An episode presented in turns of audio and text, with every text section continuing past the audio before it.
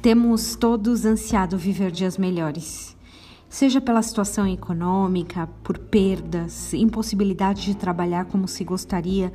Tudo isso junto, dentro de um turbilhão, faz pensarmos que esses dias que vivemos são intermináveis.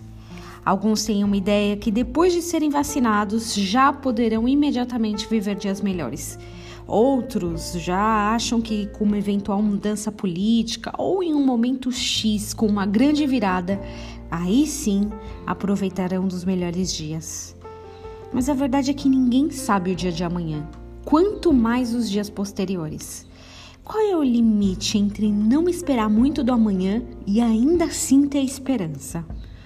Hebreus 13, 5 tem a lição de ouro para o momento que vivemos.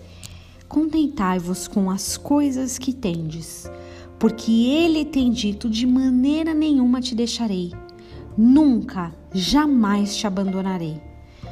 Com esses versos entendemos verdades valiosas em nossas vidas. Primeiro, o Senhor cuida de nós.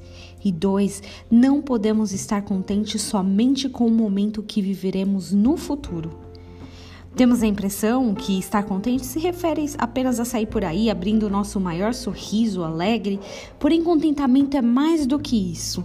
A palavra no original significa estar possuído de força infalível, satisfeito. O tempo de se contentar é hoje. Se não encontrarmos esse contentamento nele no presente, é muito difícil encontrar no futuro, mesmo que o Senhor tenha desenhado coisas lindas para nós lá na frente. Se você hoje não tem motivos naturais para praticar o contentamento, ainda melhor.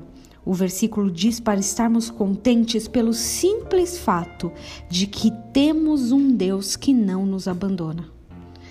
Hoje, como todos os domingos, tem um culto abençoado online às 18 horas nos canais oficiais do Ministério Verbo Vivo, tanto no YouTube quanto no Facebook. Se você não tiver um culto online da sua igreja, assista conosco. Tenha um dia abençoado em nome de Jesus.